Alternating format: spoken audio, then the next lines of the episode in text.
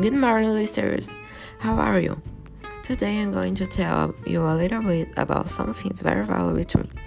It's very valuable because of my family story. Um, a long time ago, my great grandfather was looking for a watch to spend his savings on. Which one he found the amazing watch that is with me today. But at time he had no money to pay. He spent some time and bought the watch.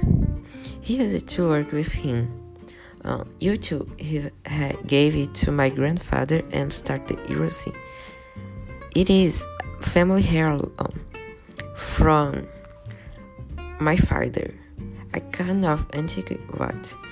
It has a black bracelet and the part where the watch works also has black hands and with a white background. It must have been about 8 years old and I, I really have many memories of him. But the that most memories of me uh, was on Christmas of 2016 where my cousin almost broke his foot. Nowadays, I keep it in a bag at the head of the bed. It's not the safest place, but I, it hasn't been broken half. so that's the end of the podcast, guys. And until the next time, bye.